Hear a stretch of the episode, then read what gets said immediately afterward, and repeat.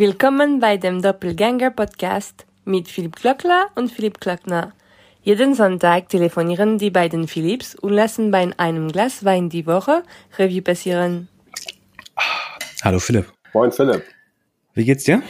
Ganz gut. Kannst du dich noch daran erinnern, als wir uns mal in der Bahn getroffen haben, zufällig im Bordbistro und du äh, dein Telefon schwarz-weiß hattest? Ja, der Grayscale-Mode von, äh, das war damals so ein, so ein Ding, um sich ein bisschen der Attention, äh, die das Handy verlangt, zu entziehen. Äh, hat's funktioniert?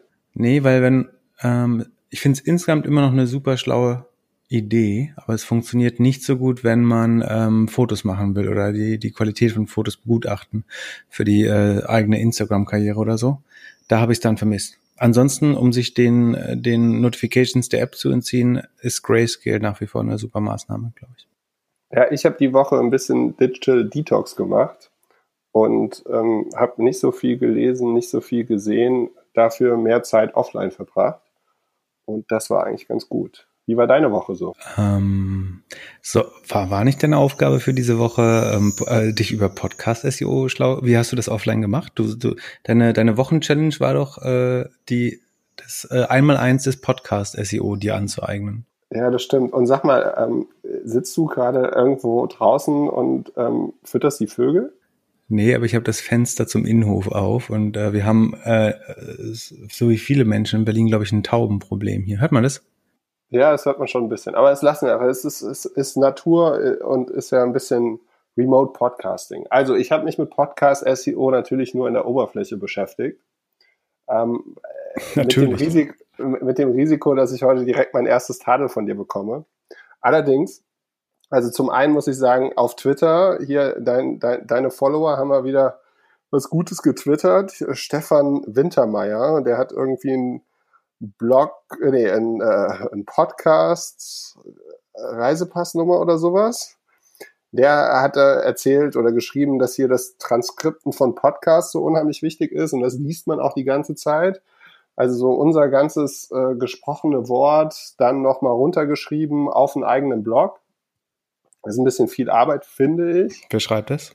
Ja, am besten eine Maschine oder irgendwie jemand bei Fiverr oder so. Im Englischen funktioniert das auch scheinbar ganz gut über äh, Google. Mhm. Ich habe es mal ausprobiert. Ähm, das ist schon, also sowohl auf Englisch als auch auf Deutsch finde ich, äh, könnte die AI noch ein bisschen besser sein. Das mhm. andere, was ich, äh, was ich, mein, mein neues Lieblingswort ist Listener Experience. Es geht jetzt nicht mehr um UX, sondern es geht jetzt um LX. Und ähm, da gibt's so die ganzen Sachen. Keine Ahnung, was das mit Podcast SEO zu tun hat. Ähm, aber äh, es gibt auf jeden Fall ganz schön viel äh, äh Text und Podcasts, wie wir ein besseres Listening Experience für unsere Hörer haben könnten. Aber genaueres weißt du wie immer noch nicht. Ja, ich bin natürlich nur aber auf der Oberfläche. Also souveränes Auftreten mit gefährlichem Halbwissen.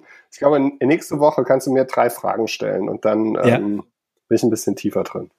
Hm, du hast ja auch noch eine Woche Zeit, ja. Aber ich äh, hätte mit mehr gerechnet. Es gibt, es gibt definitiv einen Tadel. Ähm, ich war überrascht, wie viele gute ähm, Bewertungen, obwohl wir nicht explizit äh, darum gebot, gebe, gebeten haben, wie viele gute Bewertungen wir doch bekommen haben. Die sollen ja angeblich wichtig sein, was ich gleich äh, nochmal bezweifeln will. Insgesamt aber kriegen wir unheimlich viel Feedback äh, von unseren Hörern, wofür ich sehr, sehr dankbar bin, sowohl für das konstruktive Feedback als auch äh, die, die Bestätigung, die wir erfahren. Ähm, das tut natürlich sehr gut. Und ich habe so das Gefühl, wir brauchen noch so eine Art Feedback-Kanal äh, zu den Nutzern, also so eine Art Forum oder Plattform, wo man schneller. Im Moment passiert das hauptsächlich über Twitter und das funktioniert auch ganz gut.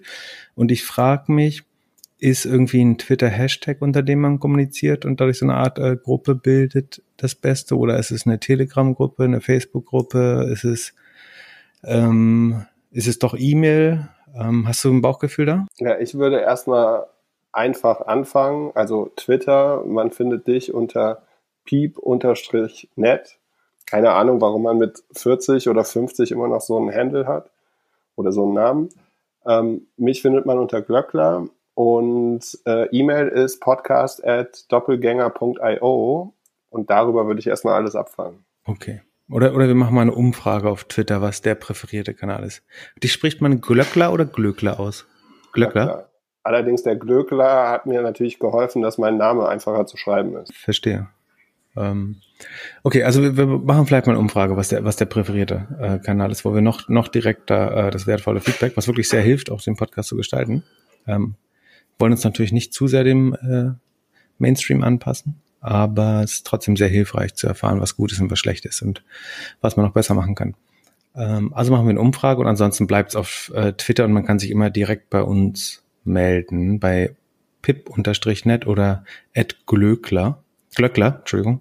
Ähm, und wir, wir sind gespannt. Genau, und dann sind, also wir haben irgendwie, glaube ich, zwölf Bewertungen oder so, die sind alle 5,0. Und obwohl mir es vorher gar nichts bedeutet hat und ich das explizit gar nicht promoten wollte, habe ich jetzt natürlich Angst, dass die echte schlechte, erste schlechte Bewertung kommt. Und die wird natürlich jetzt kommen, weil ich das gesagt habe. Ähm, aber was ich überlegt habe und was ich gehofft habe, dass du mir schon beantworten kannst, äh, was du äh, ob deiner schulischen äh, Faulheit aber halt nicht kannst, ist, macht das Sinn, dass Podcast-Bewertungen ausschlaggebend für das Ranking im App Store sind, weil das, das ist ja der Faktor, der am einfachsten zu manipulieren ist, während was wirklich die Qualität eines Podcasts ausdrückt, ist doch eigentlich die Retention. Also hört jemand, der die letzten drei Folgen gehört hat, auch die aktuelle Folge innerhalb von äh, sieben Tagen. Ich glaube, das ist ein sehr starkes Signal, ob der Podcast sich verbessert oder verschlechtert und dann so eine Art Ripple-Effekt oder eine Ausbreitung der Audience, die da, die indiziert, dass es so eine Art Word-of-Mouth-Effekt gibt. Also, dass du sagst, wenn die Audience regelmäßig relativ linear steigt, dann spricht das stark dafür, dass da jetzt nicht irgendein Influencer zu Gast war oder das nicht irgendwie anorganisch beworben wurde, sondern dass ähm, regelmäßig einfach Leute das weitererzählen oder mehrmals hören, Wären das nicht eigentlich viel schlauere Faktoren als jetzt die, die dummen Bewertungen, die ich mir dann eben auch wieder auf Fiverr kaufen kann oder so? Ja, schon. Und da gibt es verschiedene Experimente. Ich glaube aber trotzdem, dass Apple nicht so schlau ist und das so sophisticated machen würde, wie du es machen würdest. Und wenn du dir irgendwie das Backend anguckst ähm, von, von, von iTunes, dann denkst du immer so, also das, was du als, als Podcaster siehst, die haben ja unheimlich wenig Analytics da drin. Und dann, hat, dann könnte ich mir nicht vorstellen, dass sie auf der anderen Seite das irgendwie alles auslesen. Aber das ist ja einfach äh, nicht mal Machine Learning, sondern irgendwie lineare Regression. Und ich glaube, das ist aber ein, ein großer Fehler, den Optimierer oft machen, ist, dass sie irgendwelchem Common Sense oder Domain Knowledge folgen oder im schlimmsten Fall den Äußerungen von Google, anstatt sich zu fragen, welche Daten hat das Gegenüber, also das, die Plattform, die ich für die ich optimieren will, eigentlich zur Verfügung? Und was wäre aus deren Sicht Erfolgserreichung im Sinne von, also ein Apple will ja bestimmt, ein Spotify will ja bestimmt, dass du so viel Zeit wie möglich in deren App verbringst. Und das, worauf ich dann optimieren würde, wäre doch sozusagen die, die Listening Time oder die Retention im Produkt und im einzelnen Podcast. Und das ist doch zehnmal näher an deren Hypothese oder an deren ähm, Erfolgskriterien dran als irgendwelche Reviews. Und ich, ich glaube, der Fehler ist wirklich immer diesem einfachen äh, ja, Common Sense zu folgen, dass man sagt, ja, die Bewertungen sind wichtig und äh, die irgendwelche Menschen sind, was weiß ich, oder das, was, was, was Google auch immer äh, proklamiert, sondern sich stattdessen zu fragen, welche Daten hat eine Plattform zur Verfügung und wie kann sie die nutzen, um die zu alignen oder wie kann sie Machine Learning darauf setzen, um zu lernen, wie das am Ende mit ihren eigenen Zielen zu leihen ist. Und bei Podcasts sieht es meiner Meinung nach so aus, dass eigentlich die Podcasts am meisten Sichtbarkeit bekommen sollten, die zu, zu der höchsten Retention des Nutzers innerhalb der Podcast-Plattform führen. Und das sind die, die Nutzer süchtig machen, was sich dadurch ausdrückt, dass sie die Nutzer zu 90, 80, 70 Prozent Wahrscheinlichkeit auch die nächste Folge wiederhören. Und das kann man ja perfekt nur durch die ganz einfache Beobachtung der Nutzer messen. Das stimmt. Das ist auch im Inbegriff von Listening Experience. Wir sollten jetzt schon einen Cliffhanger haben, damit die Leute bis zum Ende hören. Ja. Ich bin gespannt, was du in der nächsten Woche noch äh, rausfindest über, über Podcast SEO. Und ob, ob du meine These widerlegen oder bestätigen kannst. Ich, ich werde ja immer gern widerlegt, weil es ist ja der sicherste Weg, was Neues zu lernen, wenn man widerlegt wird. Ähm, weil ich glaube, dass das ähm, dieses einfache Verständnis, ich konnte mich leider nicht einlesen in das Thema, weil ich relativ beschäftigt war, aber ähm, trotzdem glaube ich, dass dieses ganz einfache Verständnis von Podcast SEO, wie man sich das vorstellt, dass es äh, nicht so nah an dem ist, wie die Plattform tatsächlich agieren sollte. O oder du hast recht und äh, die Plattformen sind dumm, das kann natürlich auch sein. Ja, wir, wir werden es über die nächsten Folgen erfahren. Ich tauche diese Woche mal ein bisschen tiefer und schaue mal, ob ich den einen oder anderen auch zu Wort bekomme, äh, der vielleicht schon ein bisschen mehr weiß. Sag mal, ähm, du warst ja viel auf Twitter unterwegs diese Woche. Apropos dumme, dumme Plattform kommt jetzt. Genau. und äh, Twitter wurde gehackt. Ja, genau genommen nicht, nicht gehackt. Also sozusagen umgangssprachlich wurde es gehackt. Was tatsächlich passiert ist, ist äh, sogenanntes Social Engineering. Also das ist in, in der Offline-Branche ist das, wenn ein Rosenkavalier der Sekretärin oder dem Sekretär de, der oder des CEOs äh, Avancen macht, um an Betriebsgeheimnisse zu kommen oder an Zugänge zu gewissen Systemen. Und mehr oder weniger das Gleiche ist, glaube ich, bei Twitter passiert, was, was man eigentlich ganz gut beobachten konnte, noch lange bevor das publik geworden ist. Also wie wahrscheinlich ist es, dass so exponierte Accounts wie ähm, Elon Musk, Jeff Bezos, ich glaube Bill Gates, ähm, Apple selber, Uber selber, also Corporate Accounts von Apple und Uber, ähm, also wirklich sehr, sehr, sehr hochkarätige Accounts, haben alle gleichzeitig eine Nachricht verbreitet, die mehr oder weniger sagte, ähm, ich fühle mich heute spendabel und für jede 1000 Euro in Bitcoins, die mir jemand an die folgende Adresse schickt, schicke ich 2000 Euro zurück, dann folgt eine Bitcoin-Adresse. Ähm, das ist ja, also der einfachste Weg, in einen Twitter-Account zu hacken, ist ja eigentlich, dass du den Besitzer des Accounts kompromittierst. Also du rätst irgendwie äh, oder hast mit so einer Rainbow-Table, dass du ähm, relativ gut raten kannst ähm, oder durch äh, wiederholtes Raten schaffst, dessen Passwort zu raten. Oder du hast ein Indiz aus einer anderen Plattform, was sein Passwort sein könnte und versuchst dann noch zielstrebiger sozusagen ihn auf einer anderen Platt Plattform äh, damit zu überrumpeln. Das ist hier aber ja eindeutig nicht passiert, weil die Wahrscheinlichkeit, dass sechs, sieben, acht sehr prominente Accounts, ich glaube Biden und Obama waren auch noch dabei, wenn ich mich irre, ähm, gleichzeitig darauf reinfallen, ist sehr unwahrscheinlich. Da müssten ganz viele Leute gleichzeitig sehr dumm sein. Ähm, und daran konnte man eigentlich sehen, dass der Fehler bei der Plattform, also bei Twitter sein musste. Und gegen Hacking an sich ist Twitter, glaube ich, relativ gut gefeilt. Da macht man ja auch regelmäßig so Penetration-Tests und so bei jeder VC-Runde oder Due Diligence, dass ähm, das gar nicht so einfach ist, sich da dumm anzustellen. Aber wo, wogegen es natürlich furchtbar schwer ist, sich zu fallen, ist, dass irgendjemand ähm, den Entwickler entweder besticht oder mit äh, irgendwelchen kompromittierenden Fotos erpresst, so wie ich zu diesem Podcast gekommen bin zum Beispiel. Ähm, und dass man quasi einen Insider findet, der einem dann Zugang zu den internen Tools gibt oder zu einer, zu einer, die, die Hintertür aufmacht, äh, sprichwörtlich. Ähm, und das scheint ja hier passiert zu sein. Also, dass äh, ein Mensch irgendwo im User Management oder der Entwicklung bei Twitter für Geld oder warum auch immer anderen Zugang gewährt hat und dadurch eben eine externe Partei Zugang zu viel, gleichzeitigen Zugang zu vielen Konten bekommen hat und da komischerweise nur einen relativ einfachen finanziellen Vorteil gesucht hat. Weil das hätte ja deutlich schlimmer ausgehen können. Ne? Also man hätte ähm, theoretisch, also wenn du die Accounts von Politikern hackst, kannst du äh, die, die schlimmsten Weltkriegsszenarien äh, induzieren durch falsche Nachrichten. Du könntest Aktienkurse manipulieren, wenn du sagst, Jeff Bezos und Elon Musk kündigen an, sie sind in einem Bieterrennen um eine kleine, wenig liquide Firma, deren Aktienkurs man stark manipulieren kann.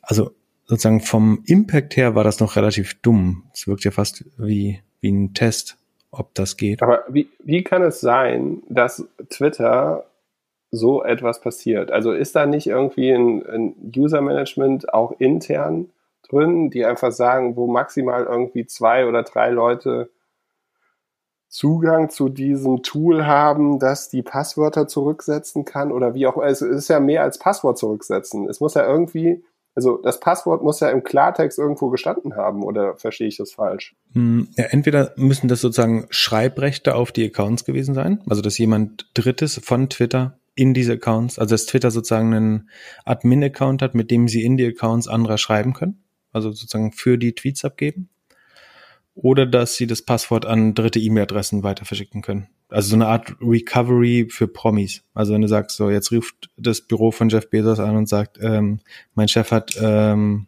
das, sein Handy verloren und äh, braucht sein Passwort wieder, dass dann es eine Spezialabteilung gibt, die solche Passworts auch an dritte E-Mail-Adressen, die nicht die Original-Recovery-Adresse sind, ähm, dass man das dahin sozusagen recovern kann und dadurch eine dritte Partei in das, in den, also den, den Account übernehmen kann. Ähm, so würde ich mir es am ehesten vorstellen. Oder es, wie gesagt, oder es ist einfach ein, so ein Root oder Admin-Access, den Twitter hat auf alle Accounts, dass sie da wirklich reinschreiben können, was, was dann aber auch wieder schon sehr dumm wäre, wenn man das gestattet. Äh, weil da muss ja wirklich nur einmal die falsche Person davor sitzen, äh, dass man riesigen Schaden ähm, anrichtet. Was ich erstaunlich fand, ist, wie, fand, ist, wie, das war ja so ähm, zu 18 Uhr, glaube ich, ähm, New York Zeit. Also jetzt nicht so spät, na gut, die sitzen, äh, die sitzen an der Westküste, also dann ist es schon ein bisschen spät, aber ich war überrascht, wie lange es gedauert hat, das offline zu nehmen. Und wie das war ja durchaus so, äh, bei Elon Musk habe ich gesehen, dass es gelöscht wurde und es dann aber einen zweiten Versuch gab, der auch wieder erfolgreich war, also dass die eine ähnliche Nachricht nochmal online gegangen ist, dass man es nicht geschafft hat, das mit einem Schlag auf der ganzen Plattform komplett äh, zu entfernen, fand ich überraschend. Also es war erstaunlich mühsam, dem, diesem Hack oder dem Social Engineering zu begegnen und das dann zu, zu unterbinden. Es hat dann letztlich innerhalb von, glaube ich, einer Stunde oder so funktioniert. Aber wenn man überlegt, wie viele Leute da dann schon auch Geld hingeschickt haben äh, und verloren haben dadurch, dann ist es, äh, fand ich es erstaunlich langsam eigentlich. Das, aber die Frage ist, wärst du jetzt, ähm, wärst du jetzt Jack Dorsey, ähm, du managst die Hälfte deiner Zeit äh, einen Zahlungsdienstleister und in deiner Freizeit Twitter, ähm, wie würdest du verhindern, dass das wieder passiert? Also du hast ja immer diesen, diese menschliche äh, Schnittstelle, die ein schwacher, oder das, das schwachste Glied in der Kette ist.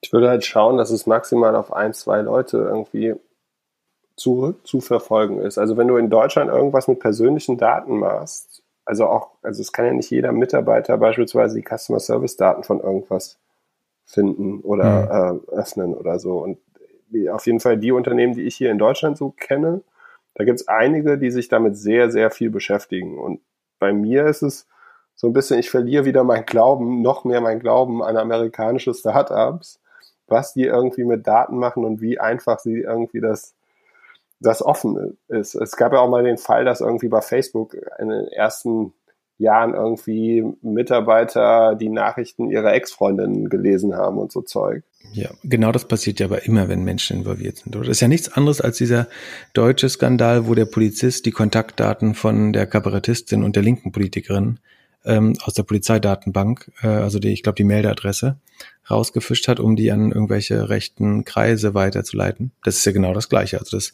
ein schwaches Glied oder ein Mitarbeiter, ein Insider in mit eigentlich einer erhöhten Verantwortung äh, gibt und der die missbraucht, weil er eben doch Mensch ist oder Unmensch oder was auch immer, ähm, und dann diese Verantwortung missbraucht. Und vielleicht könnte man so eine Art Vier-Augen-Prinzip einführen oder dass sowas eben, dass die Verantwortung, die mit diesen Daten kommt, und ich meine, Twitter ist ja eine Riesenplattform, ne? wie gesagt, also wenn Donald Trump, der jetzt komischerweise ausgenommen war von diesem Hack, Hack äh, oder von dem äh, Social Engineering Versuch, ähm, dass wenn der jetzt wie irgendwie postet, ähm, wir greifen morgen Korea oder den Iran an, das äh, hat ja weitreichende Folgen. Also kann man überhaupt, also hätte sozusagen, haben die internen Prozesse überhaupt einer externen Analyse oder einem Penetrationstest standgehalten und die Penetrationstests richten sich natürlich gegen technisches Hacking in der Regel und nicht gegen Social Engineering, weil das eben auch immer der schwache Punkt ist, aber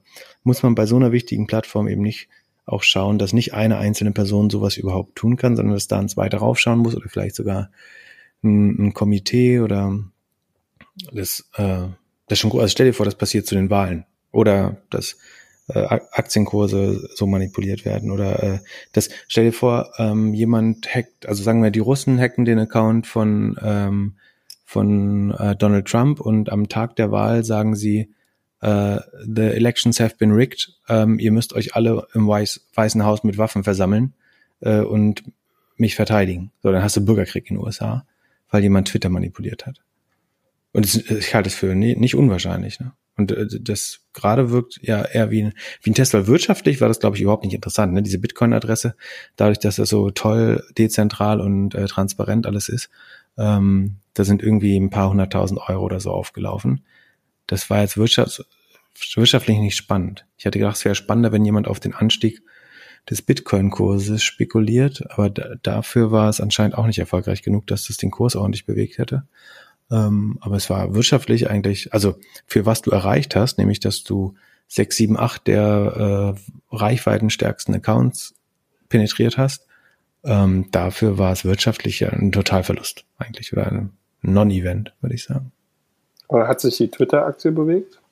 Ja, ist irgendwie drei, zwei, drei Prozent runtergegangen, aber äh, das würde ich jetzt keine signifikante Reaktion nennen. Äh. Ja, krass. Also ich, ich hätte jetzt äh, gedacht, dass es irgendein Audit gibt, die das irgendwie checken, dass sowas nicht passieren kann. Ich kenne es irgendwie, dass so custom, also personenbezogene Daten irgendwie wahnsinnig krass auch geauditet werden und gecheckt werden.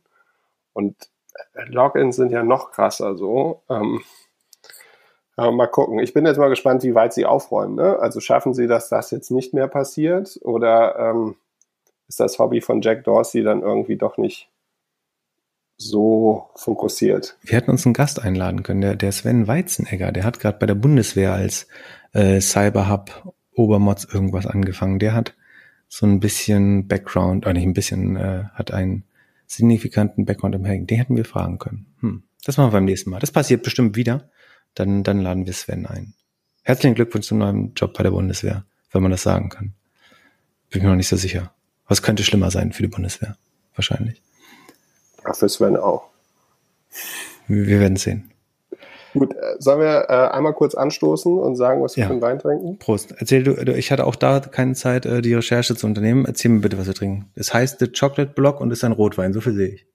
Ja, genau. Wesentlich mehr muss man auch nicht wissen. Weil es ist so ein, ich habe mir gedacht, nachdem du das letzte Mal so ein äh, Hipsterwein mitgebracht hast von so einem äh, von so einem reichen Erben, der irgendwie ein schön, schönes Weingut jetzt hat, habe ich mir gedacht, ich bringe jetzt auch einen Hipsterwein mit. Also ein Wein mit einem unheimlich schönen Logo.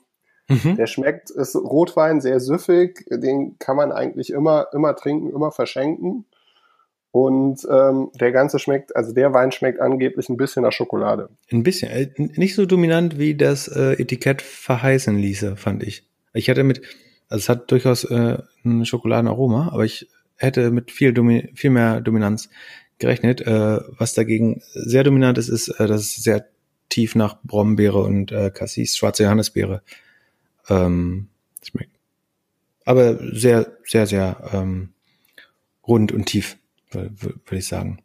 Lass uns über Netflix sprechen. Ich habe am Samstag den Pivot Podcast gehört und du weißt ja, ich war ein bisschen Detox, das heißt, ich habe nicht so wirklich irgendwas gecheckt am Freitag.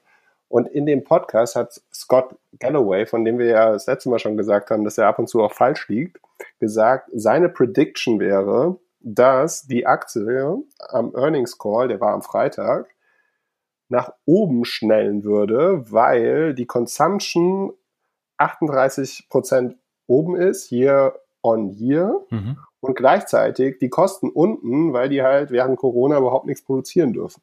Ja.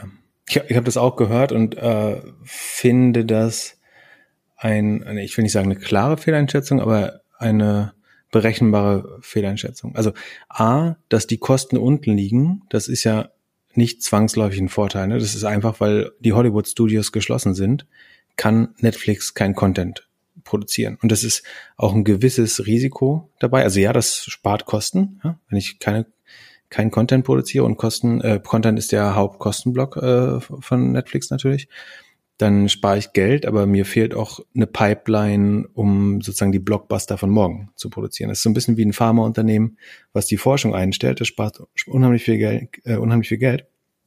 Aber das wird mit Sicherheit in fünf Jahren nicht äh, das nächste Blockbuster Antibiotika rausbringen. Und so wird Netflix wahrscheinlich in den nächsten 18 Monaten keine großartige Serie rausbringen. Und es ist insofern, glaube ich, ein bisschen gefährlich, dass es gibt ja Plattformen, die sich durchaus weiterentwickeln. Ne? Also auf einem YouTube, da wird weiterhin von so Einzelakteuren so viel Content produziert, dass es eine Frage der Zeit ist, bis es so ein Serendipity-Event gibt, wo irgendwie der, das nächste House of Cards oder das nächste, äh, wie hieß das damals, dieses, ähm, es gab mal diesen Low-Budget ähm, für 15.000 Dollar, der so erfolgreich wurde, mir fällt der Name nicht ein. Ähm, Par Paranormal Activity.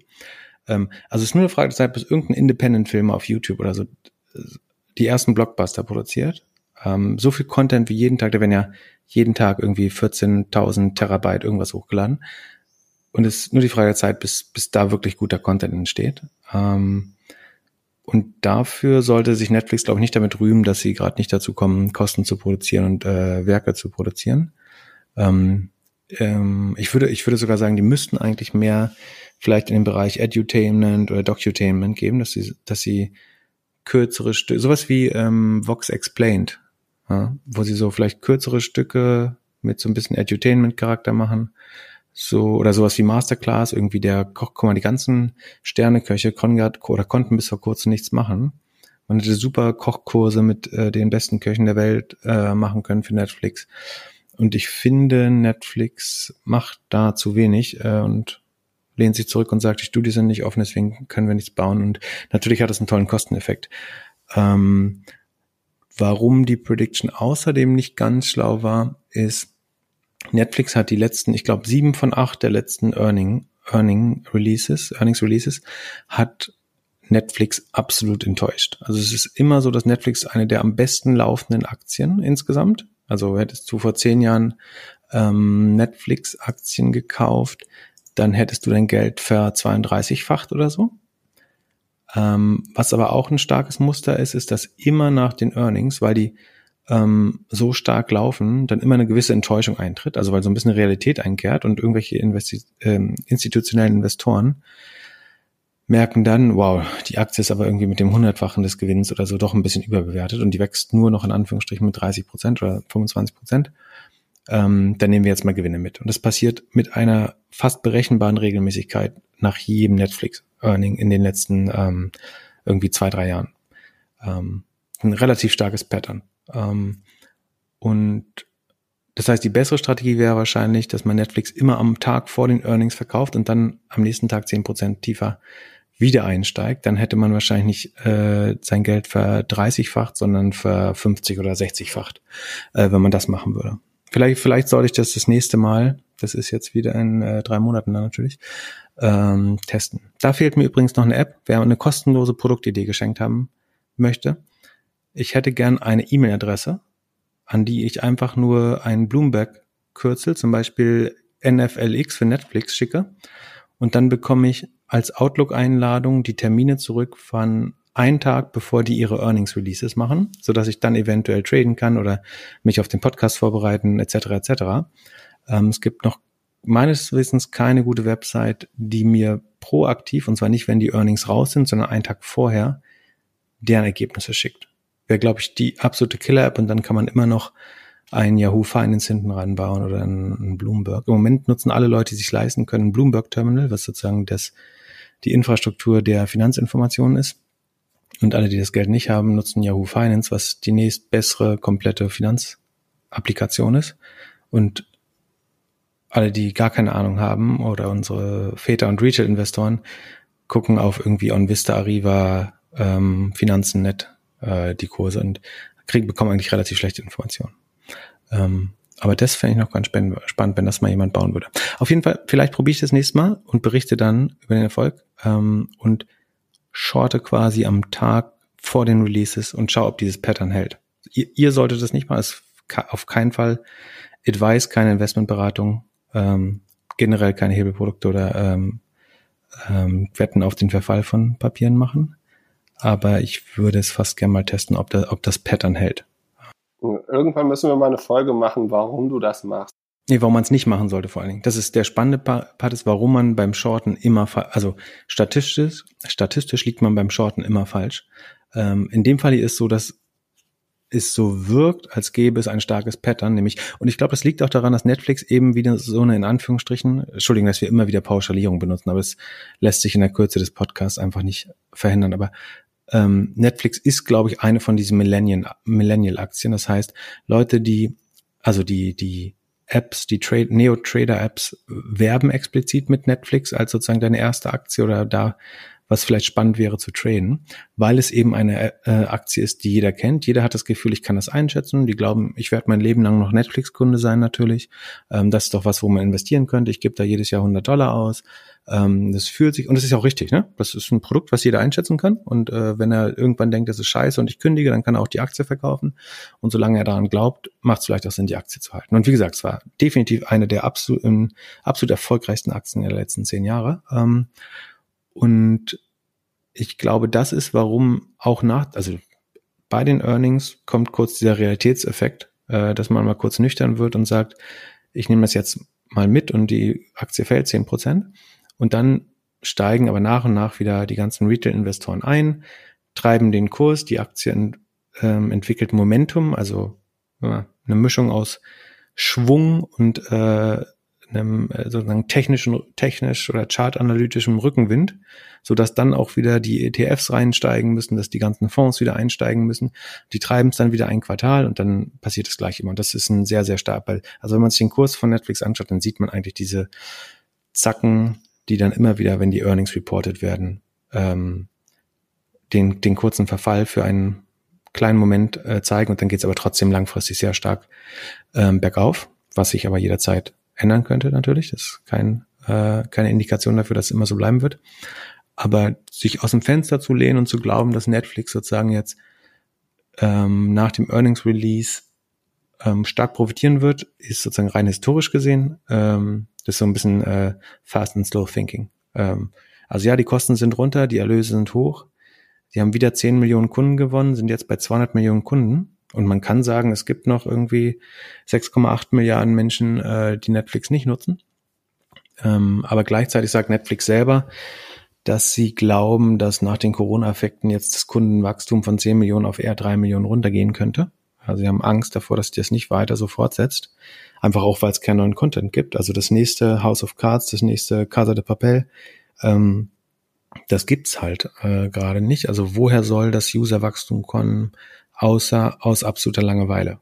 Ja, reicher werden die Menschen gerade weltweit nicht. Oder sozusagen die Konsumentenschicht hat gerade nicht mehr Geld, äh, um sowas zu kaufen. Die, die das Geld hatten und, und, Zeit hatten, viele wahrscheinlich in letzter Zeit, die haben das in den letzten zwei Quartal, Quartalen gekauft und das dritte Quartal wird tatsächlich wahrscheinlich nicht so stark werden. Aber wahrscheinlich wird die Aktie zwischendurch äh, vielleicht wieder ganz gut laufen. Das hängt natürlich an vielen, vielen anderen Sachen und ähm, ist nur eine Idee. Sag mal, lass mal weg von der Aktie gehen. Hast du dich mit der Kultur bei Netflix mal beschäftigt? Also wie die arbeiten und so? Ähm, ich weiß, dass du diesen Keeper, also das berühmteste ist, glaube ich, dieser Keeper-Test, oder? Meinst du das? Ja, genau. Also, dass du dich immer wieder für deinen Job bewerben musst. Äh, nach dem Motto, oder? Genau, erzähl mal. Naja, also äh, ich wollte eine Podcast-Empfehlung geben. Und zwar gibt es einen Podcast, der heißt Land of the Giants. Und der geht über die Kultur und also Netflix, die Geschichte und die Kultur darüber. Und da ist auch so der, also ein Punkt da drin ist halt der Keepers-Test. Mhm. Also indem man halt regelmäßig getestet wird, ob man in der Firma bleiben soll, ob man der Beste für den Job ist.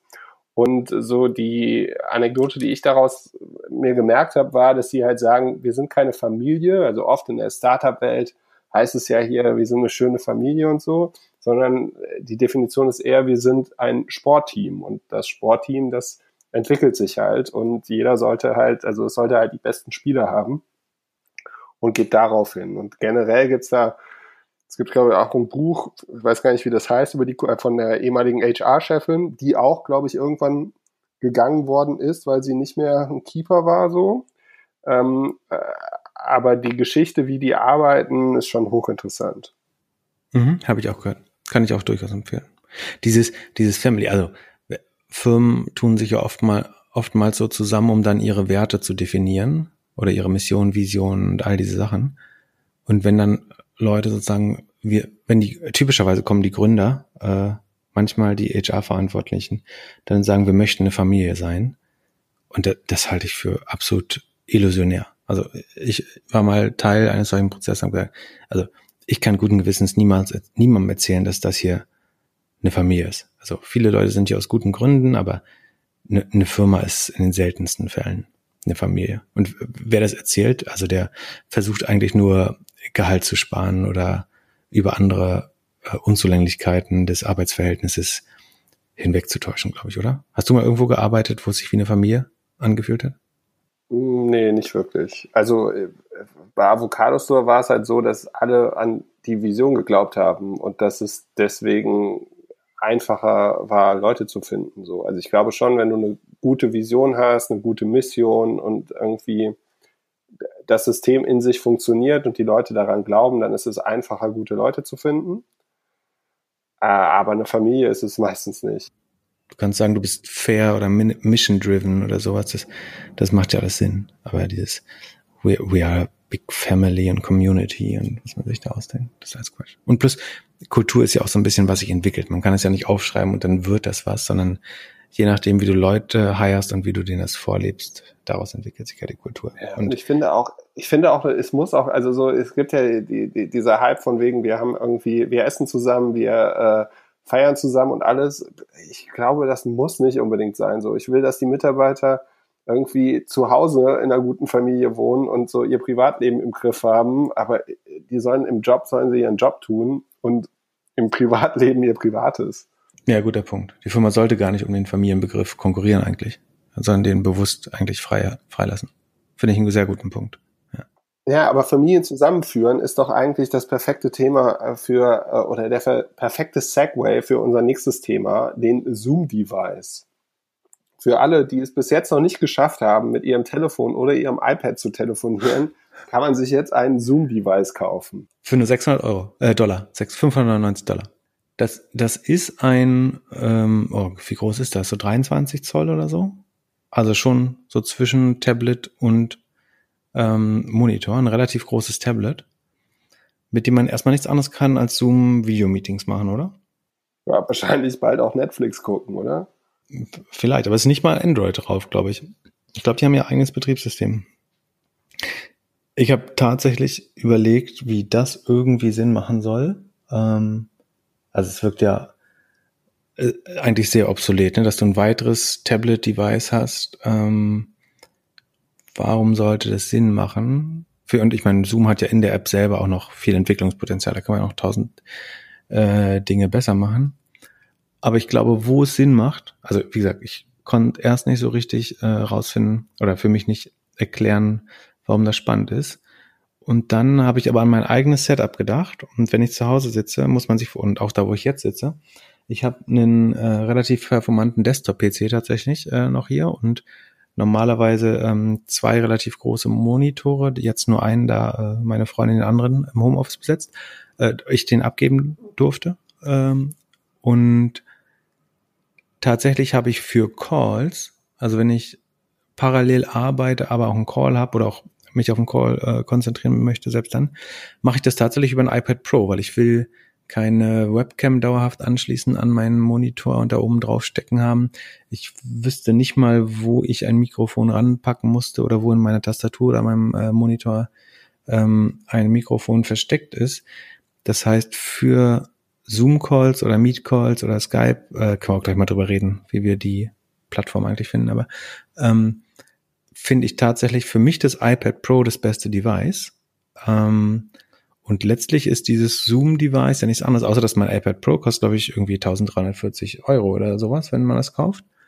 Ähm, und da ist vergleichsweise das Zoom-Device Zoom ähm, mit, mit 600 äh, Dollar natürlich gar nicht, also deutlich günstiger sogar und ist natürlich auf den Use Case zugeschnitten, hat glaube ich so irgendwie, keine Ahnung, fünf, sechs Mikrofone, eine Weitwinkelkamera, so dass es wirklich für den Use Case absolut äh, prädestiniert ist und ähm, optimiert ist äh, darauf. Ähm, plus, dass ich glaube, am Ende werden ja nicht wir, also du oder ich, das kaufen, sondern irgendwelche, auch, auch jetzt wieder starke äh, Pauschalierung, aber ähm, verwöhnte Entwickler im Silicon Valley werden sagen, wenn ich schon von zu Hause arbeiten muss, dann brauche ich natürlich, und du hast ja auch eine, ähm, eine fast äh, steuerrechtliche oder ähm, Verpflichtung von Arbeitgebern, dass die, wenn du im Homeoffice bist, muss dir der Arbeitgeber ja auch gewisse Mittel zur Verfügung stellen, um aus dem Homeoffice arbeiten zu können.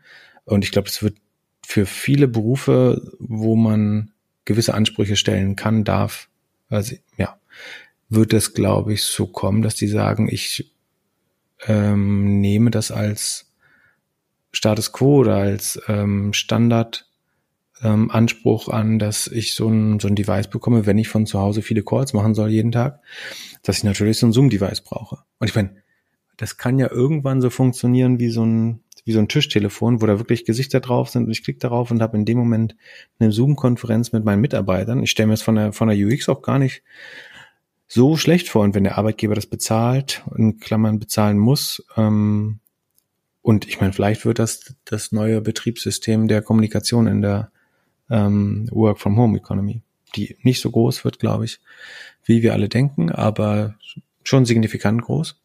Und ich kann mir vorstellen, dass es dann schon. Ist nicht so dumm. Ich glaube, es wird nicht, nicht so wie das Amazon Fire Phone so ein kompletter Rohrkrepierer, sondern wenn das als Produkt überzeugt, das kann ich noch nicht einschätzen, ähm, kann ich mir vorstellen, dass durchaus äh, viele Firmen das ähm, annehmen und ausprobieren. Also ich glaube, ich glaube, dass das Ding nicht funktionieren wird. Ich glaube, dass sie es aber länger laufen werden als Amazon damals das Fire Phone, weil die einfach nicht so schnell gestehen werden, dass es nicht funktioniert. Ich finde, die beste Möglichkeit, um zu telefonieren auf Zoom, ist ähnlich wie du es machst mit, mit dem iPad. Ich mache es auf dem iPhone, um ehrlich zu sein.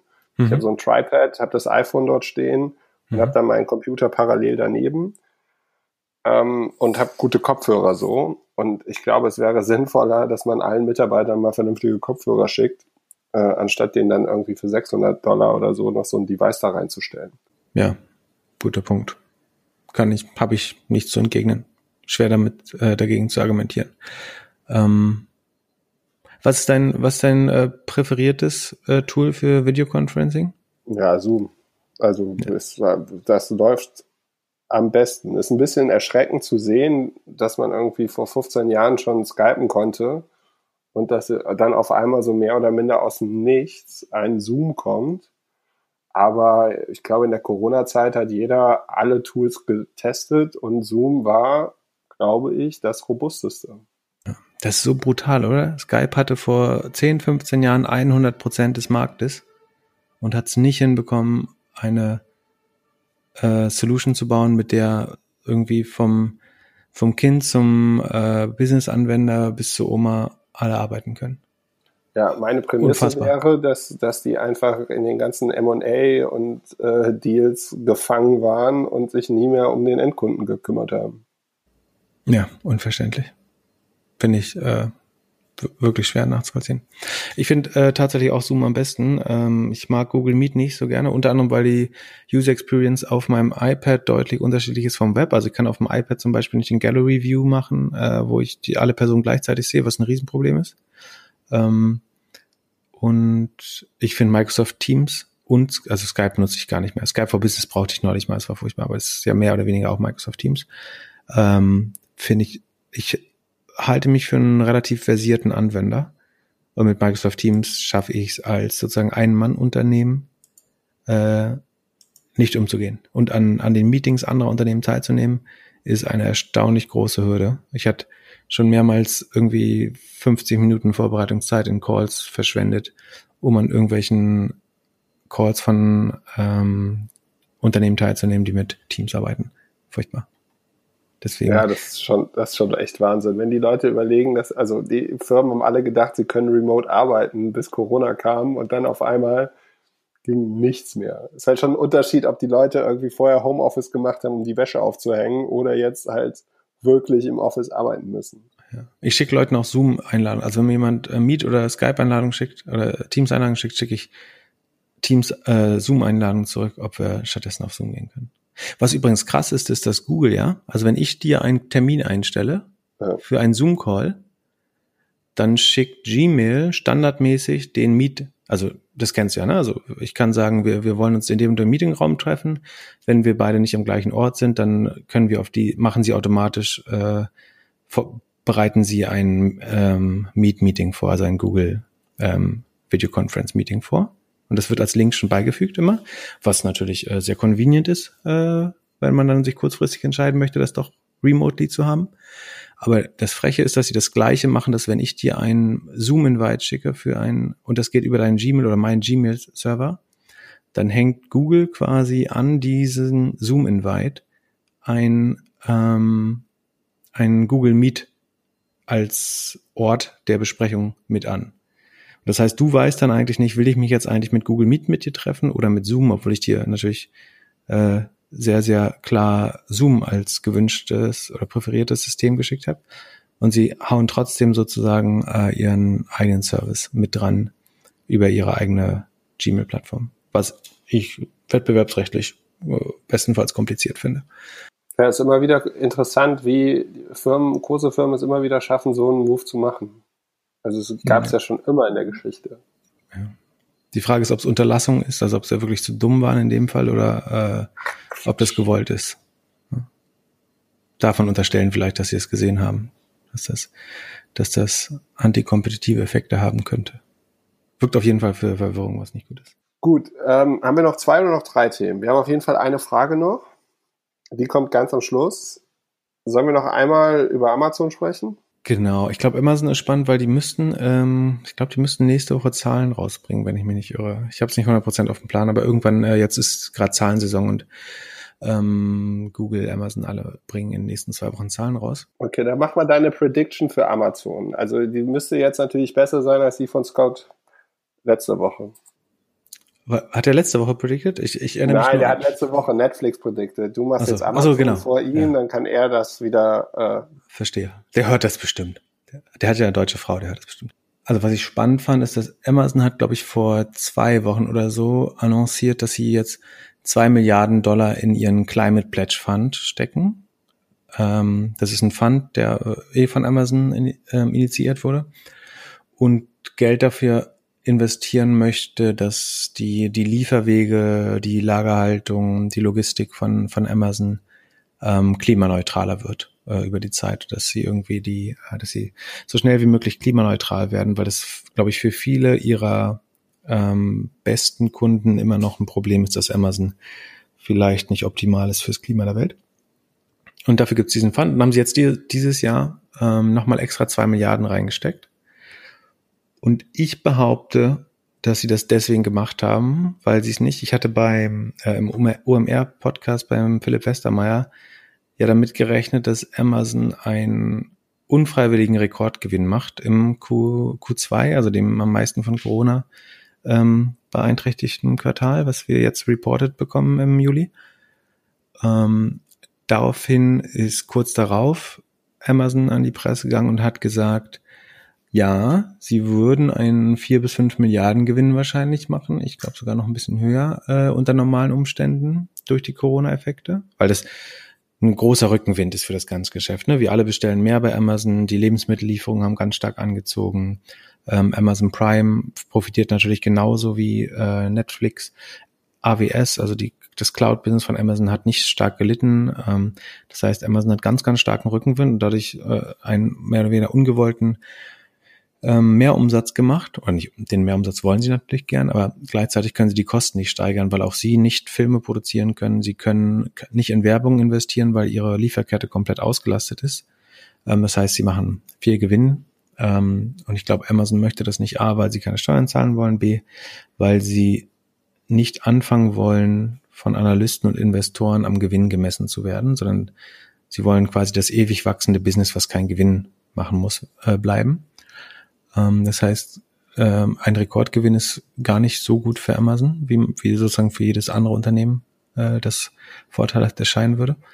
Ähm, und der ähm, eben angesprochene Scott Galloway hat ja behauptet, sie bauen jetzt die erste äh, Corona-freie Supply Chain, also dass sie es schaffen, dass alle ihre Warenhäuser und Zulieferer ähm, quasi getestet werden und virenfrei werden, dauerhaft und so weiter. Ähm, und ich glaube, ehrlich gesagt, ähm, ich, ich sehe den einen gewissen strategischen Nutzen da drin, dass insbesondere in der Welt, wo Corona noch mehr zum allgemeinen Problem wird, dass wenn du der Einzige bist, der sozusagen überhaupt operieren kann oder äh, sozusagen den Betrieb aufhalten kann, ähm, dann ist das ein riesiger strategischer Vorteil. Andererseits sehe ich, also Jeff Bezos doesn't strike me at the person, as a person that der fünf Milliarden Dollar in seine Belegschaft investieren würde, um die Corona freizuhalten. Also nach allem, was Amazon bisher getan hat und wie sie sich als Arbeitgeber gerieren, ist das jetzt nicht die Firma, die fünf Milliarden Dollar in ihre Belegschaft investiert. Das, das, die haben ungefähr eine Million äh, Angestellte weltweit, äh, soweit es öffentlich ist. Und die stecken bestimmt nicht fünf, nachdem die um jeden Dollar falschen, äh, was das Gehalt angeht und die Arbeitsbedingungen. Die stecken noch nicht 5000 Dollar in einem Quartal in jeden Mitarbeiter. Da können die ja fast eine Vollzeit-Krankenschwester. So, so viel, so viel ähm, Thermometer und Tests kannst du ja gar nicht kaufen, um 5000 Dollar pro Mitarbeiter auszugeben, ähm, um die, die Arbeitsbedingungen sozusagen virenproof zu machen. Also das glaube ich einfach nicht. Ich glaube, dass das technisch überhaupt nicht möglich ist, so viel Geld äh, da rein zu investieren. Und ich glaube auch nicht, dass es ähm, dem, dem Naturell von Amazon entspricht. Das heißt, ich glaube, sie werden tatsächlich, so wie ich ursprünglich gesagt habe, einen gewissen Überschussgewinn gemacht haben. Und jetzt das Traurige aus Amazon-Sicht ist, sie haben kein besseres Projekt oder kein bessere, keine bessere Investitionsmöglichkeit gefunden, das Geld zu investieren, außer es öffentlichkeitswirksam in einen Climate Fund zu stecken und mehr oder weniger zwei Milliarden in einem sehr positiven Sinne zu verbrennen, ähm, um den Planeten zu retten oder ihr, ihr Geschäft äh, nachhaltiger aus ökologischer Sicht zu machen. Was natürlich unbedingt was Gutes ist erstmal, aber das aus Amazon-Sicht heißt das einerseits, Amazon hat gerade kein Projekt auf dem Tisch, ähm, wo sie zwei Milliarden besser ausgeben können, als es in Climate Fund zu stecken. Das ist eine teure Klima-PR-Maßnahme und betriebswirtschaftlich, glaube ich, nicht die beste äh, Mittelverwendung für ein Unternehmen von der Größe. Ähm, und Andererseits heißt es eben, ja. Was Gut, dein, Mono, dein, Monolog war jetzt lang genug, weil die Hörer wollen doch einfach nur wissen, geht die Aktie nach oben oder nach unten? Was ist deine Prediction?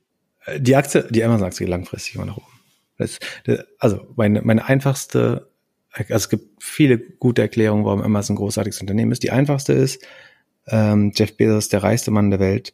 Ähm, es ist nach allen Trends, die wir durch, äh, die wir derzeit durchleben, ist es unwahrscheinlich, dass die reichste Person der Welt relativ gesehen ärmer wird. Das heißt, die reichste Person der Welt hat immer die Mittel und Wege, ähm, dafür zu sorgen, ähm, dass die Ungleichheit auf der Welt weiter steigt und bisher kein, keinerlei gegenläufige ähm, Interessen gezeigt. Also, dass man zum Beispiel ähm, also die, die einfachste Weg als reichste Person äh, für mehr Gleichheit zu sorgen, wäre Steuern zu bezahlen. Äh, da scheint äh, Jeff Bezos eine Allergie gegen zu haben ähm, und spricht sehr stark dafür, dass sozusagen Amazon den Gesamtmarkt und den Gesamtdurchschnitt der Bevölkerung weiter aus, outperformen will. Also wenn man nicht relativ verarmen will, ist der beste Weg, sich gegen die relative Verarmung abzusichern, Amazon-Aktionär zu werden, weil dann genießt du mehr oder weniger die ähnlichen Steuervorteile als Jeff Bezos, wenn du dann zusätzlich deine Aktien noch irgendwann beleihen würdest, um auch noch deine persönlichen Kosten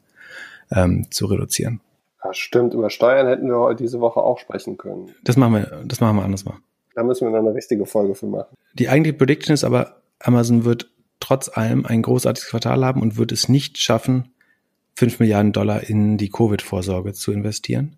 Das heißt, die Zahlen werden sehr gut werden ähm, und trotzdem halte ich es für bedenklich und traurig, dass Amazon es nicht schafft, äh, Geld sinnvoller zu investieren, als zwei Milliarden in Klimafonds zu stecken gerade. Was prinzipiell eine sehr sinnvolle Investition ist für, für die, die Gesamtwirtschaft und äh, den Planeten und auch Amazon als Unternehmen. Ähm, aber offensichtlich gibt es keine spannenden anderen Projekte, die Amazon noch fördern können, einfach weil sie sehr wahrscheinlich op operativ ausgelastet sind auch. Dann lass uns mal zu unserer Frage kommen ich hatte das Gefühl, wir, wir haben es schon geschafft im Podcast Himmel. Wir haben eine Frage bekommen als YouTube-Video. Hast du das gesehen?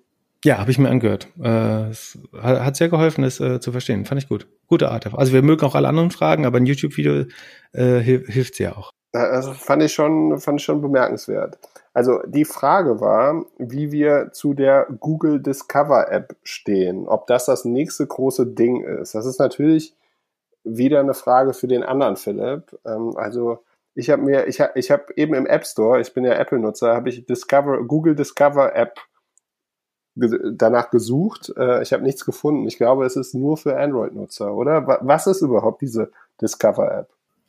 Ähm, Google Discover ist ein alternatives Newsfeed, was, ähm, wenn, wenn man auf einem Android-Device ist, muss man nur auf dem Homescreen Also man kann es individualisieren, aber die Standardeinstellung ist, wenn du auf dem Homescreen bist und nach rechts swipest, dann kommst du auf ein Feed von Nachrichten, die sehr stark mittels Machine Learning individualisiert sind. Also Sekunde, ich mache das mal exemplarisch. Mein Handy aufgemacht, swipe rechts. So, meine erste Nachricht ist Gigafactory von Tesla meldet falsche Zahlen. Ähm, dann sehe ich was äh, über Trump.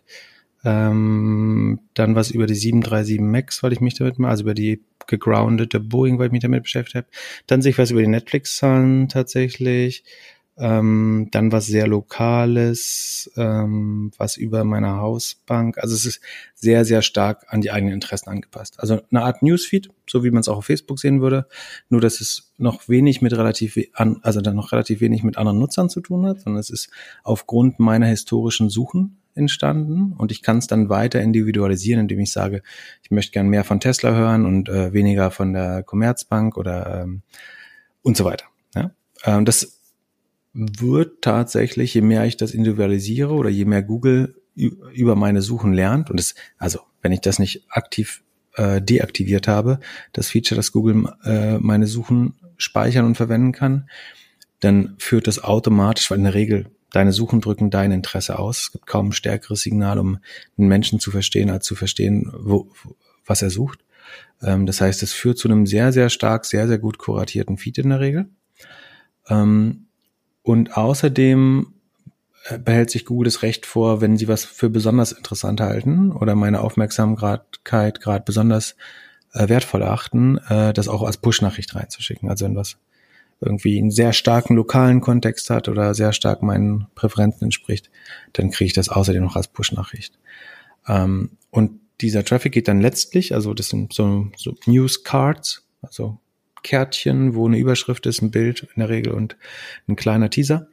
Ähm, das geht dann auf die Seite von einem Publisher. Das kann irgendwie NTV sein, Focus, ähm, die Frankfurter Zeitung, teilweise kleinere Publikationen, aber typischerweise sind es große Verlage. Ähm, da geht der Traffic hin. Und ähm, das wird tatsächlich nach allem Hören äh, sagen eine relevante Traffic-Quelle für für Publisher. Also ähm, die, die, ein Großteil der Android-Nutzer äh, nutzt das oder wird von Google incentiviert, äh, das zu nutzen, dadurch die Integration ins Betriebssystem.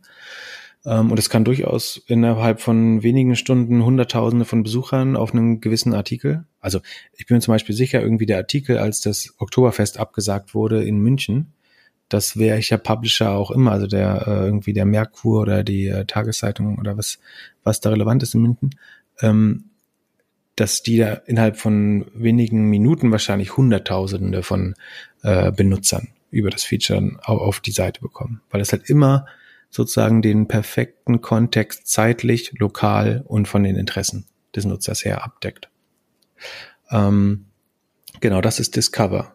Das heißt, von der Relevanz her kann man das eigentlich nur unterschätzen, glaube ich. Äh, ich habe, ähm, wann war das? Ich glaube 2000. Es gibt so einen Beirat für eine sehr relevante Suchmaschinen, also die SMX in München, meiner Meinung nach die beste Suchmaschinenkonferenz in äh, Deutschland oder vielleicht Europa wo ich im Beirat war. Und da war das zum Beispiel das Thema, was ich 2008, Ende 2018 als am relevantesten angesehen hat, war, worüber mehr ähm, publiziert, berichtet oder äh, referiert werden sollte. Ähm, und ich glaube, das wird, wird sich noch immer weiter verstärken. Ich halte es für unheimlich unterschätzt. Es gibt ähm, der Valentin Plätzer von Burda hält darüber, glaube ich, Vorträge oder hat Slidex online. Das ist ein guter Einstieg. Aber wenn man nach Google Discover sucht, findet man bestimmt auch andere äh, gute Artikel. Es gibt tatsächlich relativ wenig Wissen darüber, wie das Ranking in dieser App funktioniert. Also ähm, es ist natürlich die Auszeichnung der Entitäten, also der Interessensgebiete. Also wie klar ich Google signalisiere, dass dieser Artikel sich um ein gewisses Unternehmen, eine gewisse Person, eine gewisse äh, Ortschaft dreht.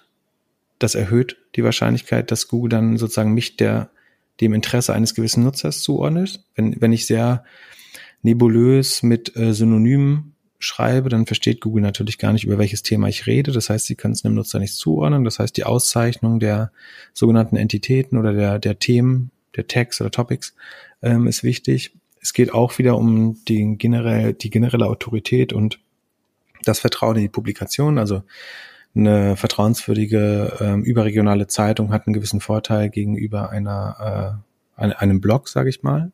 Lokale Medien haben durchaus auch einen Vorteil, weil sie eben den lokalen Kontext sehr gut äh, bedienen. Ähm, man muss prinzipiell sehr nah an den allgemeinen Guidelines von Google News arbeiten. Ähm, das glaube ich, das sind nach meinem Wissen, aber ich habe mich auch nicht tiefer damit beschäftigt, aber das sind nach meinem Wissen die, äh, die ersten Learnings für gute Performance innerhalb dieses Produkts. Es hilft natürlich Viralität, also wenn mein, mein Artikel auch über andere Medien, die oder andere ähm, Plattformen, auf die Google Zugriff hat, ähm, gestreut wird. Also wenn, ich bin mir sicher, wenn ich 200 Leute oder wenn 200 Leute einen Artikel über Gmail scheren, dass der dann auch in äh, Google Discover populär wird. Ähm, genau, ich glaube, so würde es grundlegend funktionieren. Und um den Business-Hintergrund noch kurz zu verstehen, ich fasse mich kurz, ich weiß, wir sind am Ende, aber ähm, und den, den, den ganz großen Kontext erzählen wir vielleicht äh, nächste oder übernächste Woche, dann kommen auch die Google-Zahlen raus, da ist das nochmal relevanter.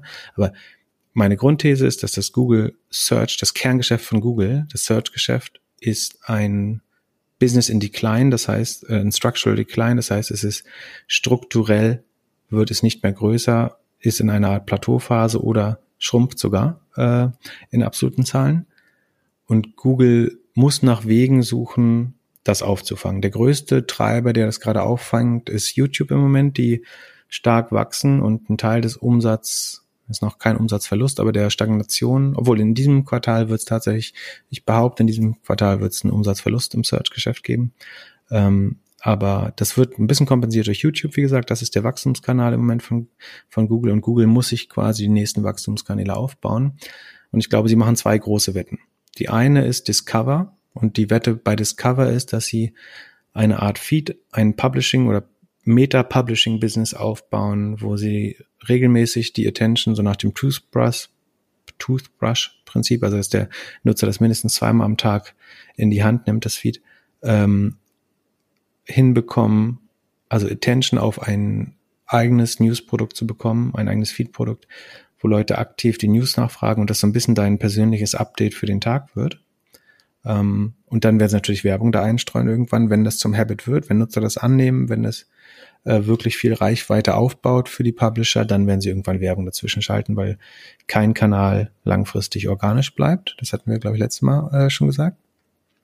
Und die zweite große Wette ist, glaube ich, Google Local. Google Local ist, glaube ich, ähm, das einzige, was im Moment oder einer der wenigen Sektoren, die im Moment wachsen. Ähm, die lokalen suchen, also Menschen ähm, akzeptieren Google Maps mehr und mehr als das Betriebssystem für Straßen, für die innerörtliche und äh, auch, also die insgesamt für, für Navigation. Ähm, und ich glaube, das ist was, was sich immer noch weiter verstärkt. Also, dass jemand, der irgendwie den Weg zum Friseur sucht oder ein Restaurant um die Ecke oder eine Bar, die noch auf hat, das, ähm, das ist ein kleiner Bereich der, der Suche, glaube ich, nicht ein kleiner, ist ein relevanter Bereich der Suche, der weiter wächst. Ähm, und da, da wird Google jetzt stärker in die Monetarisierung gehen. Das heißt, bisher war das sehr schwer, Local Search zu monetarisieren, weil man natürlich nicht einen Sales Representative zu jeder Pizzeria und zu jedem Friseur um die Ecke schicken kann. Das würde sich aus Googles bisheriger Logik nicht rechnen. Ähm, da könnten dann Agenturen wie Uberall oder Yext helfen, die das quasi in der Breite verkaufen mit effizienteren Kostensystemen oder Kostenstrukturen als Google. Ähm, ich habe überlegt, ob es äh, die Wette wert wäre. Also wird Google überall vielleicht sogar kaufen, äh, um sozusagen die Distribution in die Local Businesses zu stärken.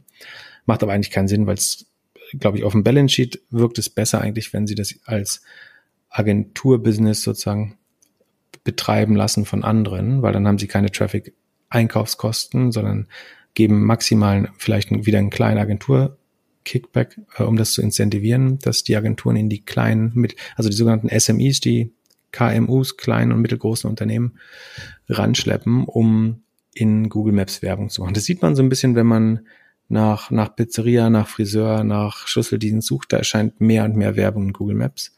Ähm, das ist ein Wachstumsbereich, der ist untermonetarisiert, da wird man mehr sehen. Und spannenderweise gibt's in Google Maps auf der rechten unteren Seite, zumindest bei Android, gibt es ein Map-spezifisches Discover-Feed jetzt auch. Das heißt, da siehst du, welche Geschäfte in deiner Gegend gerade aufgemacht haben, Sonderangebote haben, noch offen sind, äh, wenn die Business Owner irgendwas posten.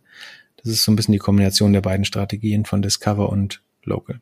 Also Das, glaube ich, sind die zwei Sachen, die Google äh, neben vielen anderen Initiativen, aber das sind die, glaube ich, zwei großen strategischen Initiativen, die sie betreiben werden. Double Down on Local, bessere Monetarisierung ähm, im, im Local-Geschäft, was meiner Meinung nach wahrscheinlich noch wächst. Und ein eigenes Meta-Publishing-Produkt oder ein eigenes Feed-Produkt aufbauen, was Reichweite schafft, die dann wieder vermarktbar ist mit Display-Advertising oder mit äh, Werbung, die ich da injiziert kann.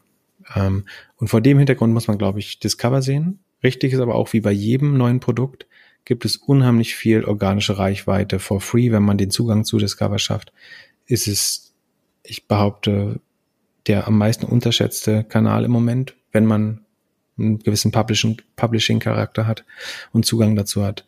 Ähm, sehr schnell wachsend, stark unterschätzt, überhaupt nicht monetarisiert im Moment. Ähm, keine Kosten der Teilnahme, außer den Google News Richtlinien halbwegs entsprechen ähm, und das eigene Produkt ausreichend auszeichnen.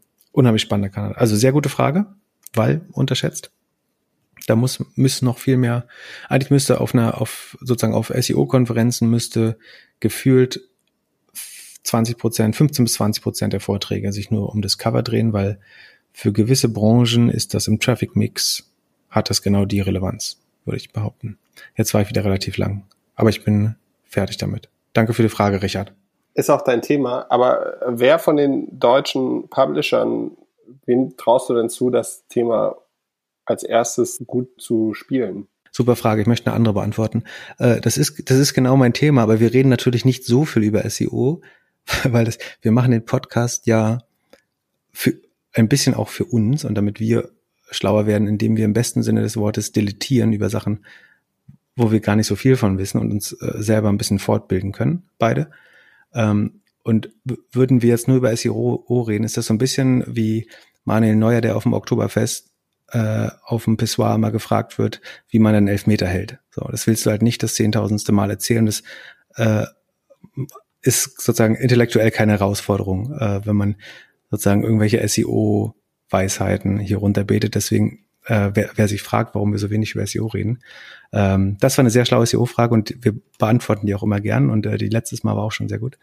Ähm, aber das ist so ein bisschen nur der Hintergrund, warum wir über Themen reden, die man uns vielleicht nicht sozusagen als Text anheften würden. Das sind aber Themen, vielleicht, wo es für uns spannend ist, äh, da tiefer einzusteigen. Und dann eigentliche Frage war, we wem ich das zutraue, ähm, dort jetzt der, der lokale Champion zu werden. Jo. Ähm, ich weiß so ein bisschen, dass es äh, in München einen sehr äh, ambitionierten und agilen äh, Verlag, regionalen Verlag gibt, der das sehr gut auf, sehr früh und sehr gut auf dem äh, Schirm hat und auch sehr stark davon profitiert. Ähm, ich nehme an, dass das für Boda nicht irre. Ich glaube, der war, ich muss mal ganz kurz gucken, ob der bei Boda nicht das falsch erzähle, aber ich glaube, ähm, die, wie gesagt, da der Valentin Plätzer dazu sich viel und schlau äußert. Ähm, genau, Boda Forward ist das, äh, Head of SEO. Ähm, das heißt, ich nehme an, dass die sich da nicht komplett dumm anstellen. Und ich meine, sozusagen allein durch die Aktivität bekommst du schon einen Teil. Also Google verteilt alles sozusagen, was nicht hart optimiert ist, verteilen sie eh weiter an die bestehenden Sachen, die auch in Google News ranken würden. Aber ich glaube, man kann eben, indem man die News besser aus einer strukturellen oder strukturierten Datensicht besser verständlich macht für Google, kann man da relative Vorteile gewinnen. Also auch da gibt's Arbitragegewinne wie in jedem äh, neuen Kanal und wer die gerade für sich einnehmen kann. Also man sieht auch gewisse Player, wo man denken würde, die sind jetzt nicht im Relevant Set der überregionalen Medien für mich, die dann aber für durchaus relevante Themen sehr gut ranken. Und da sieht man dann, wenn Arbitrage funktioniert, dass wenn irgendeine Publikation, wo du denkst, die gehört da eigentlich nicht hin, äh, in meinem Kopf, dann dort rankt. Das heißt, ähm, da gibt schon was zu gewinnen. Ähm, genau, also ich traue das eher, natürlich eher den, den agileren, äh, ich glaube, der, der Spiegel hat ein ganz gutes Traffic Management, äh, wie gesagt, eben digital vielleicht. Ähm, ja, natürlich äh, Axel Springer. Wäre komisch, wenn die das verschlafen. Haben eigentlich äh, in den SEO-Abteilungen sind die eigentlich immer ganz gut besetzt. Ja. Top. Für alle, die noch nicht eingeschlafen sind bei dem ganzen SEO-Getalke jetzt, eine schöne Woche. Wir sind nächste Woche wieder da. Über Themen äh, müssen wir uns noch Gedanken machen. Schreibt uns gerne eine E-Mail an podcast at doppelgänger.io oder über Twitter äh, piep unterstrich net, warum Du auch kannst nicht immer. mehr Piep sagen, du weißt genau, was Pip heißt. Ich nenne es Piep. Ich, also ich werde dich auch nie Piep nennen. Ich werde dich weiterhin Ich, Philipp ich mache jetzt die Twitter-Umfrage und äh, ihr könnt uns helfen, indem ihr abstimmt, was aus eurer Sicht äh, ein guter Kanal ist, um mit euch zu kommunizieren, weil wir, wir gern äh, mehr Kontakt mit euch suchen würden und euer Feedback noch direkter wahrnehmen würden und euch auch erreichen, wenn ihr, wir euch zu irgendwelchen Missetaten äh, motivieren wollen. Top. Bis zur nächsten Woche. Philipp, es war mir wieder eine Ehre. Bis Sonntag. Vielen Dank, es hat mir auch wieder viel Spaß gemacht. Bis zum nächsten Mal. Mach's gut, ciao, ciao. Vielen Dank für Zuhören. Wenn dir dieser Podcast gefallen hat, dann kannst du gerne den Podcast abonnieren und oder eine nette Bewertung schreiben. Falls du eine Frage der Woche hast, schreib einfach einen der beiden Doppelgänger auf LinkedIn oder Twitter. Bis nächste Woche Montag, überall wo es gute Podcasts gibt.